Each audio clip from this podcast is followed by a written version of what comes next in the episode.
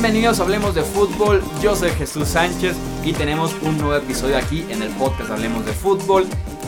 Ocho nuevos miembros en el Salón de la Fama del Fútbol Americano Profesional. Me acompaña Luis Alberto Aguirre para hacer el análisis de cada uno de ellos, presentar sus logros, sus números, eh, lo que representaron en negociaciones, en impacto dentro y fuera del terreno de juego como jugadores, tenemos también scouts, tenemos dueños en esta eh, clase del Salón de la Fama, así que es un episodio muy interesante. Aprovecho para hacer como el anuncio oficial de que tenemos ya un Patreon, es eh, P-A-T-R-E-O-N, patreon.com, diagonal, hablemos de fútbol. Eh, en el que pueden jugar fantasy fútbol con nosotros. Ahí encuentran las bases en este eh, link. Y también comentarles que eh, oficialmente esta pretemporada y ya durante la temporada regular también se separa un poco lo que publicamos aquí en audio y lo que publicamos también en el canal de YouTube. Normalmente, si llevan ya tiempo siguiéndonos, el mismo episodio del podcast lo incluíamos tanto en video en YouTube como en audio en las diferentes plataformas de podcast. Ahora tendremos contenido exclusivo cada semana en el podcast, solamente como audio y videos eh, que no son el podcast, que son videos de otros temas, de otros debates, análisis, que serán publicados solamente en YouTube y en las diferentes redes sociales de Hablemos de Fútbol. Ya saben, nos encuentran en Facebook, Twitter e Instagram para que estén al tanto, para que no se sorprendan viendo contenido diferente y se aseguren de estar suscritos tanto aquí en iTunes, en Spotify, en TuneIn donde sea que estén escuchando este podcast y también se, suscriban al canal de eh, YouTube. Arrancamos entonces con el episodio del día de hoy. Luis, fueron seis jugadores nuevos que están ya eh, en el Salón de la Fama del Fútbol Americano Profesional, un dueño y un scout, presidente personal de los Dallas Cowboys. Vamos a analizar eh, cada uno de ellos. Arrancamos por el que tal vez sea tu favorito, ¿no? En esta clase, que es el cornerback Chan Bailey. Sí, la verdad es que un, gran jugador, una leyenda en el perímetro, tanto de los Broncos de Denver y el inicio de su carrera con los Pieles Rojas de Washington, pero evidentemente más, ¿no? Con el equipo, el equipo de los Broncos una pesadilla para los corebacks. Realmente lanzarle a, a Chan Bailey era, era, jugártela, no era realmente un, problema para los mariscales de campo. Y lo pongo en la clase de los Dion Sanders, ¿no? Por decir algo de los Darrell Green. O sea, realmente uno de los mejores esquineros en la historia de la NFL. Y uno que, bueno, me tocó ver pues prácticamente toda su carrera, ¿no? Ya estamos en esa época en donde todos los que entran, este, ya los conocemos de, de, sobra, ¿no? Incluso algunos hasta los vimos en, en la época universitaria. Y bueno, sí, un hombre que cambió la fisonomía del equipo de Denver después de John Elway. Creo que él se convirtió en el símbolo de los Broncos de Denver hasta el arribo de Von Miller y después, claro, de Peyton Manning. Pero yo creo que Chan Bailey, sin duda, es uno de los grandes de la historia en, en el perímetro y es el tercer más joven en ingresar al Salón de la Fama. Los números de Bailey son 15 temporadas con Redskins y Broncos, 215 partidos, 52 intercepciones, 203 pases defendidos. Fue cuatro veces primer equipo All Pro, 12 Pro Bowls y miembro del equipo de la década de los 2000 en la NFL. Yo estoy de acuerdo contigo, incluso en esta clase tuvimos a dos esquineros que entran al Salón de la Fama, pero Chan Bailey sin duda alguna destaca de, de estos, ya platicaremos del otro que entró en esta clase. Eh, yo recuerdo mucho de Chan Bailey una jugada que me voy a quedar muy grabada en, con el caso de este cornerback de los Broncos. Aquel regreso de 100 yardas que tienen contra Nueva Inglaterra eh, en el campeonato de la conferencia eh, americana, no, divisional. antes de pasar a contra los Steelers, que ahí fue cuando ya caen los Broncos. La primera derrota en la historia de Tom Brady en playoffs. Y es icónica esa intercepción porque en la yarda 1, casi línea de gol ya, lo alcanzan después de 100 yardas de regreso. Eh, al final de cuentas no se marca touchback, ni fumble, ni nada por el estilo. Y los Broncos vencen a Inglaterra con una jugada clave de Chan Bailey. Sí, una intercepción ahí en las diagonales de los Broncos. Y bueno decirte que yo estuve en ese juego. Estuve cubriendo ese, ese partido. Fue un día de mi cumpleaños, ¿no? 14 de enero del 95. No, perdón, no, 2005. 2005, la temporada 2005 para enero 2006. Y sí fue increíble la jugada, pero bueno, también el, esfuerzo, no recuerdo quién fue, fue una ala cerrada, fue Watson. fue Ben Watson. Ben Watson, el esfuerzo que hizo impresionante por Ara Bailey, que le bajó de gas las últimas 10 yardas. Para mí era touchback, honestamente creo que sí, la pelota sí cruzó un poquito el plano, pero sí fue una clave porque es la jugada más larga en la historia del NFL que no terminó en touchdown. Tenemos como parte también de esta clase del draft al ala cerrada Tony González, Jugó 17 temporadas entre Chiefs y Falcons, 270 partidos, 1.325 recepciones, 15.127 yardas y 111 touchdowns. 7 veces primer equipo All Pro, 14 Pro Bowls y también parte del equipo de la década de los 2000.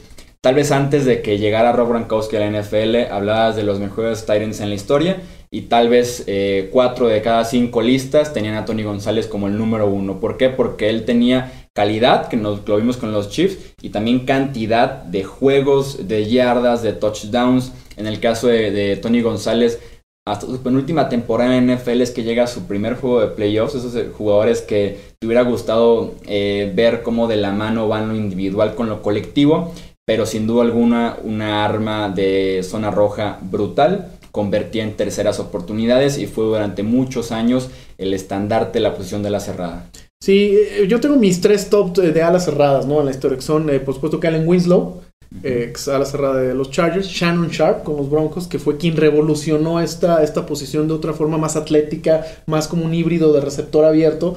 Pero sí, Tony González ya era rápido, era muy físico, era el, prototipo del jugador súper fuerte, ¿no? Y que después, por supuesto, llegó a, modificar todavía más eh, Gronkowski. Yo no sé si Gronkowski esté dentro de los tres top de, la historia por la cuestión de la durabilidad.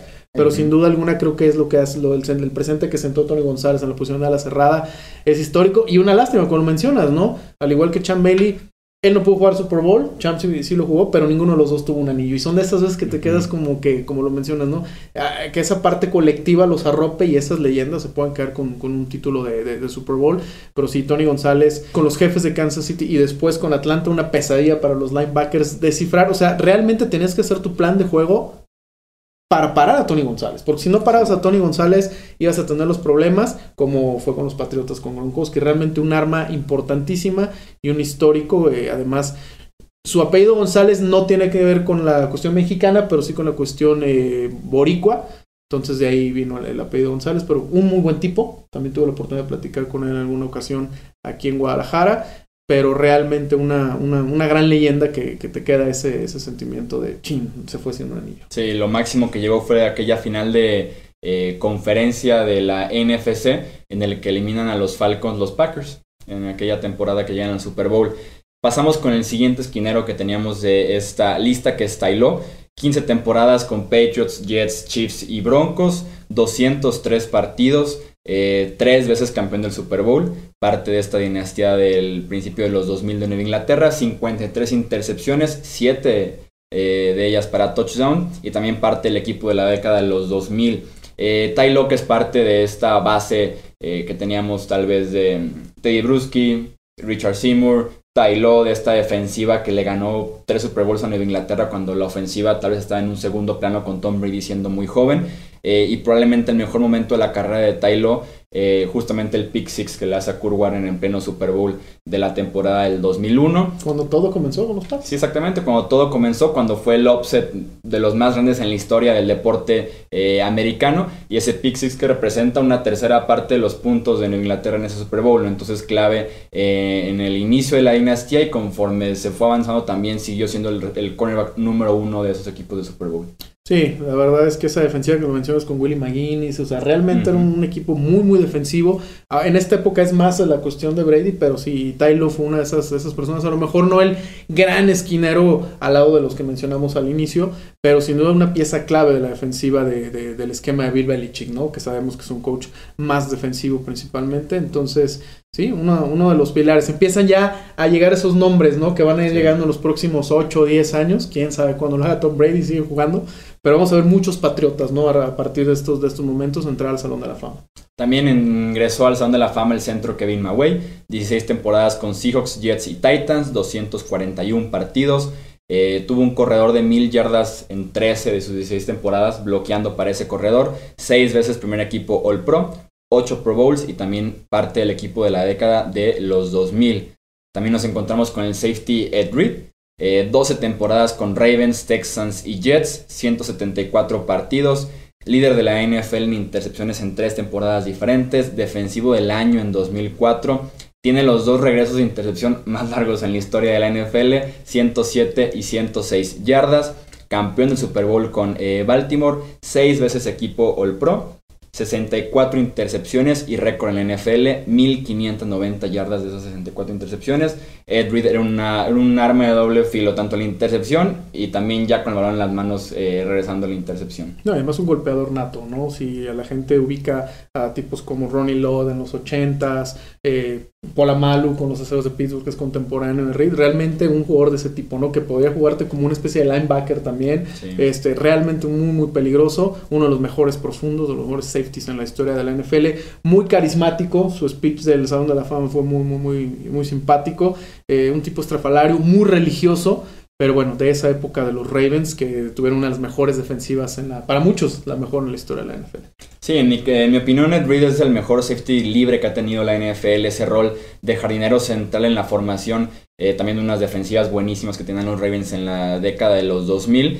Y me gusta mucho porque a partir de anécdotas te puedes dar cuenta de qué tan respetado es el jugador también por sus propios colegas, ¿no? En el caso de Tom Brady hay una anécdota muy buena de una fotografía en esta mm, como libro de jugadas que tienen en la muñeca que dice encuentra al número 20 en cada jugada, o sea, recordarse todo el tiempo de encontrar dónde está Ed Reed en la formación de los Ravens y a partir de ahí hacer algún cambio, hacer algún ajuste con sus lecturas. Y también Peyton Manning decía que hubo una temporada también en la década de los 2000 en el que estudió a Ed Reed en una cobertura que él estaba seguro que esa cobertura la hacía siempre de una manera cuando jugaron los Ravens contra los Colts, Edward jugó esa cobertura o esa jugada de una manera un poco diferente, intercepta a Manning y después Edward cuenta que en las 11 semanas anteriores a esa jugada le estuvo haciendo como un estilo diferente sabiendo que Peyton Manning le iba a estudiar y que en algún punto cuando se encontraran ya en la temporada iba a caer algo y realmente iba a ser otra cosa lo que iba a ver Manning enfrente de él. Entonces te habla mucho la preparación del jugador y cómo era respetado a lo largo de toda la NFL. Sí, realmente un, gran jugador, uno de los, de los favoritos ¿no? de personales a la, a la defensiva. Nomás de, nomás de acordarme esa defensiva, ¿no? Con Ray Lewis, con Ed Reed,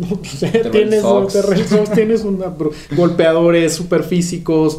No, realmente era imposible que no ganas un Super Bowl con esa, con esa defensiva. Tenemos también al secundario Johnny Robinson, 12 temporadas con los Dallas Texans, que después se convirtió en los Kansas City Chiefs, 164 partidos, miembro del equipo AFL All Time, 57 intercepciones, campeón del Super Bowl con los Chiefs y 7 veces primer equipo All Pro. Pasamos con los contribuyentes, tenemos a eh, Gil Brown, Gilbrand, perdón, que fue eh, cerca de 30 años entre scout y luego vicepresidente personal de los Dallas Cowboys. Tuvo avances tecnológicos en scouting al punto de algo muy sencillo. Llevó el scouting de jugadores colegiales a computadoras. Eso es como lo que más se le atribuye a, a Gilbrand, que obviamente ya todos lo hacen en la NFL y fue parte de un equipo de los Cowboys que tuvo 20 temporadas seguidas con récord eh, ganador. Fue parte de cómo se formó esta dinastía de los Cowboys en los 60 y cómo se siguió después ya en la década de los 90. Y cerramos con el segundo contribuyente y octavo miembro de este eh, clase del Salón de la Fama, que es Pat Bowlen, el que fue eh, dueño de los Broncos por 35 temporadas eh, un récord de 13 de ganados y 3 derrotas apenas en su primera campaña como dueño de los Broncos.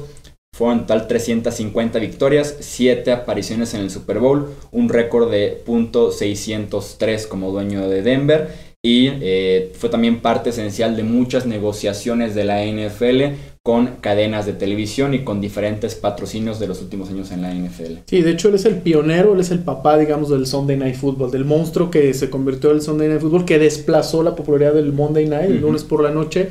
Él fue el precursor de esta, de esta eh, transmisión de televisión, que es la más vista semana a semana en Estados Unidos, no nada más deportivamente, sino en toda la televisión estadounidense. Eh, muchos de los contratos con la televisión, las cuestiones de los nuevos estadios, ¿no? Del boom de estadios nuevos, se le atribuyen a, a Pat Bowlen, que lamentablemente creo que entró pues un poquito más tarde, ¿no? O sea, creo que era un, una persona que debe haber entrado unos hace unos tres o cuatro años y por lo menos que hubiera alcanzado a estar a vivo, ¿no? Ponerse su, su chaqueta de miembro del Salón de la Fama. Creo que sí son cuestiones ahí que deberían de cambiar un poquito en, el, en, el, en, la selección, ¿no? Los periodistas que eligen el comité de elección del Salón de la Fama. Y desde luego, bueno, pues el principal eh, logro de Pat Bowlen, bueno, pues fue traerse a John Elway, ¿no? Recuerdan que John Elway no quiso jugar para los Colts cuando fue seleccionado en 1983 como primera ronda se iba a ir a jugar béisbol, estuvo drafteado por los Reales de Kansas City y los Yankees de Nueva York. Hizo una negociación Pat Bowlen ahí como flamante unido de los Broncos. Se llevó a John Elway, bueno, y el resto de la historia ya lo conocemos. Hasta el año pasado tenía más campañas eh, de Super Bowl o más viajes al Super Bowl que temporadas perdedoras. Eso habla de la importancia de, Pat Bowlen. Sí, Pat Bowlen era como el sinónimo, por lo menos los Broncos, desde que Pat Bowlen estaba eh, como dueño de esta franquicia, de estabilidad, ¿no? De consistencia, de, como dices tú, pocas eh, temporadas perdedoras, un niño que se involucraba lo suficiente y como dices tú, yo estaría de acuerdo contigo. me hubiera gustado un poquito antes para que sí estuviera ahí Pat Bowlen, al final tuvo un problema muy fuerte con el Alzheimer ya se retiró como tal hace unos años de la franquicia de los Broncos de Denver e incluso es icónico esa victoria en el Super Bowl 50 que es dedicada a Pat Bowlen, ¿no? Años después de que Bowlen le dedicó el triunfo a John Elway, ahí mismo, en el escenario donde reciben el Vince Lombardi, eh, ahora se lo dedica al revés John Elway a Pat Bowlen porque ya era crítica su situación y ahorita hay todo un rollo, ¿no? Alrededor de la franquicia de los Broncos, de, quién va de quién es el dueño real, las hijos, hijas, y hay una pelea fuerte. Sí, ojalá y se mantenga la estabilidad, porque sí es una de las franquicias premier de la NFL. No necesitas ser campeón cada año para, hacerlo. Y lo que más eh, me gusta de, de, Pat Bowlen, me gustó, es cómo los jugadores se expresan de él. Hablaba de que era un tipo que si necesitabas mandar un fax, te ponía a alguien para que te mandara un fax, te ponía la cafetería, te ponía todo. O sea, realmente construyó un imperio en, en Denver para los jugadores, para que se dedicaran específicamente a su profesión, que es jugar fútbol americano. Y eso es algo que agradecen mucho y lo mencionan como uno de los mejores dueños en la historia, no solamente de la NFL, sino de cualquier deporte de Estados Unidos. Sí, nos espera para 2020 una clase especial del Salón de la Fama del Fútbol Americano Profesional. Habrá 20 miembros en el próximo año, no me imagino cuánto va a durar la ceremonia que, que se celebra todos los sábados a inicios de agosto en Canton, Ohio pero tendremos 20 miembros justamente porque hay muchos acumulados que ya son miembros senior, que ya acumulan muchos años en la parte de la votación de la década de los 50, de los 60, que es necesario empezar a, sí, a depurar. A extrabar eso, exactamente, a depurar. Entonces nos espera una clase 2020 muy interesante. Estos son los miembros de la clase 2019, sin duda alguna una clase muy especial, con un dueño histórico, con un scout que fue parte importantísima de lo que es la NFL hoy en día, esquineros claves en sus franquicias, el mejor safety de la NFL, entonces una clase sin duda alguna muy especial y ya veremos lo que nos espera ahora sí la temporada 2019 de la NFL. Allí está entonces el análisis de los ocho nuevos miembros del Salón de la Fama del fútbol americano profesional. Les recuerdo que nos pueden seguir en Twitter, Facebook e Instagram como hablemos de fútbol. También el canal de YouTube, así como el Patreon, para que jueguen fantasy fútbol con nosotros este año. Y que forman parte también de un grupo que tenemos de eh, chat en el que estamos platicando todos los días de NFL, noticias, eh, memes, carrilla, broma y demás. Toda esa información la encuentran en patreon.com diagonal hablemos de fútbol. Yo soy Jesús Sánchez, gracias nuevamente por estar con nosotros y nos escuchamos en el próximo episodio. Hasta luego.